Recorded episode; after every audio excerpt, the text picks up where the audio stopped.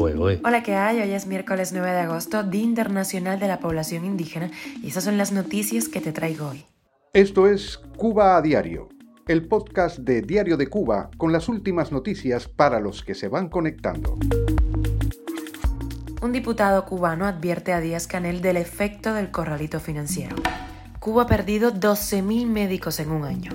El gobierno cubano patalea porque el embargo impide que desde Estados Unidos se resuelvan las necesidades de los cubanos. Apagones a la vista, se reportó una nueva avería en el bloque de Renté y no hay combustible para las plantas.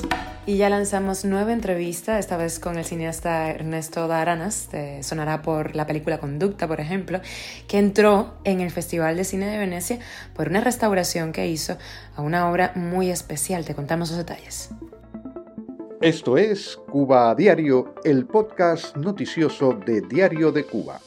El diputado cubano Carlos Miguel Pérez, quien es el director ejecutivo de la MIPYME Dufflin Software, alertó a Díaz Canel que el recién anunciado corralito financiero o bancarización, que según las autoridades pretende resolver la grave escasez de efectivo, traerá graves consecuencias.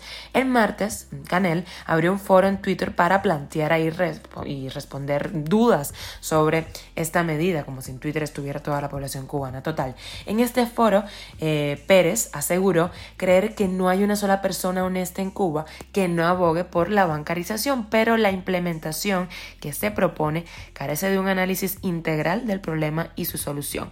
Para Pérez no va a funcionar esta medida por el déficit fiscal provocado por la ausencia de bienes y servicios estatales en moneda nacional, también la ausencia de un mercado cambiario legal, el irrespeto a las divisas generadas por la exportación, el desabastecimiento de las tiendas, el sistema de pagos o proveedores en el exterior, entre otros factores.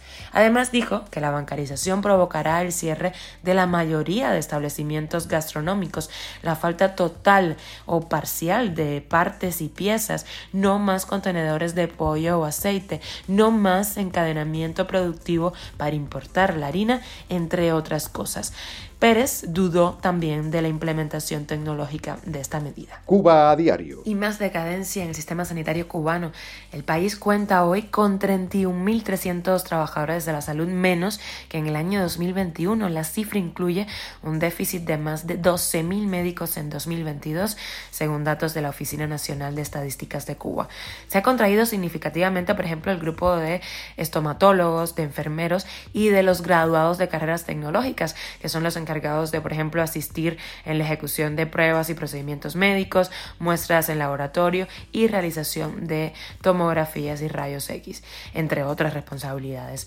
Las provincias más desprovistas de galenos son Artemisa, con poco más de 2.000, Mayabeque, con 1.800 y Cienfuegos, con la alarmante cifra de apenas 642 médicos. Mientras tanto, el gobierno cubano, claro que sí, sigue enviando médicos al extranjero como forma de negocio. La última vez que el discurso oficial ofreció detalles de estas cifras fue en marzo del año 2020, cuando reportó que más de 28.000 sanitarios cubanos estaban en 59 países, de los cuales 18.000 eran médicos.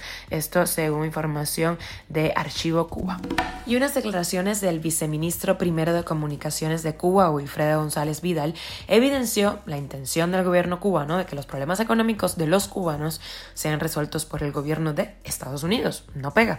El funcionario dijo que el embargo estadounidense impide que los cubanos residentes en Estados Unidos envíen giros postales internacionales a sus familiares en la isla, sin explicar el por qué quienes viven en Cuba dependen de sus allegados en el exterior para sobrevivir. González Vidal declaró a la estatal agencia cubana de noticias que al negarse las autoridades estadounidenses a firmar con La Habana el convenio Correos Giros, se limita el derecho a todas las personas de enviar ayuda financiera mediante el servicio de giros postales internacionales a familiares y amigos en la isla. González Vidal señaló que no pocas necesidades económicas de muchos cubanos podrían solverse desde Estados Unidos con ese servicio, así, tal cual, sin pena, como si no fuera responsabilidad del gobierno cubano solventar las necesidades de la población cubana. Cuba a diario. Y apagones a la vista la avería de una unidad de la termoeléctrica Renté en Santiago de Cuba y el déficit de combustible para echar a andar una de las patanas de las empresas turcas emplazadas en la bahía de La Habana, hicieron que la Unión Eléctrica anunciara el incremento de los apagones en Cuba este martes. La nota oficial de la empresa estatal anticipa apagones nocturnos en medio de las noches de mucho calor que se están viviendo ahora en Cuba. Este comunicado no explicó qué provocó la salida de servicio de esta unidad de Renté ni cuánto tiempo va a tomar su reparación. La noche del lunes ya hubo apagones en el país a causa de la baja disponibilidad de generación eléctrica, así lo indicó la empresa, que comenzaron sobre las ocho y media más o menos de la noche y se extendieron durante toda la madrugada. Y ya lanzamos ayer martes, como cada semana, la entrevista semanal ¿no? del programa del Segundo Diario de Cuba y esta vez hablé con el cineasta cubano Ernesto Aranas. Te suena porque fue director de películas como por ejemplo Conducta. Y resulta que él fue incluido en una sección del Festival de Cine de Venecia, el más antiguo del mundo, por su largometraje Landrián.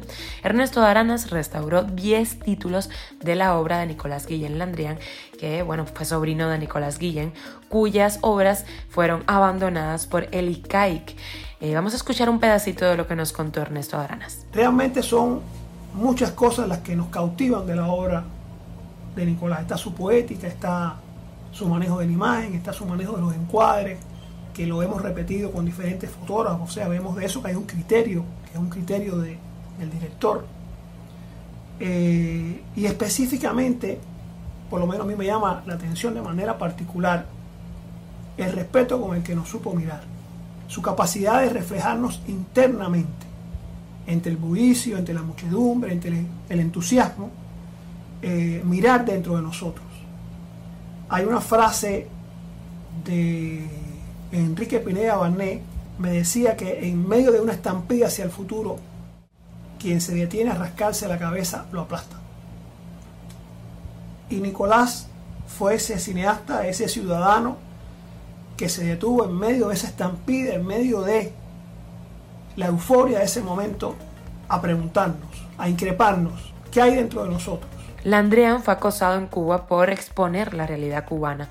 Pasó por internamiento psiquiátrico y finalmente logró exiliarse en Estados Unidos con su esposa, en donde murió de cáncer en el año 2013. Esto es Cuba a Diario, el podcast noticioso de Diario de Cuba, dirigido por Wendy Lascano y producido por Raiza Fernández. Muchísimas gracias por informarte con nosotros en Cuba a Diario. Te recuerdo que estamos contigo de lunes a viernes. Yo soy Wendy Lascano y te mando un beso enorme.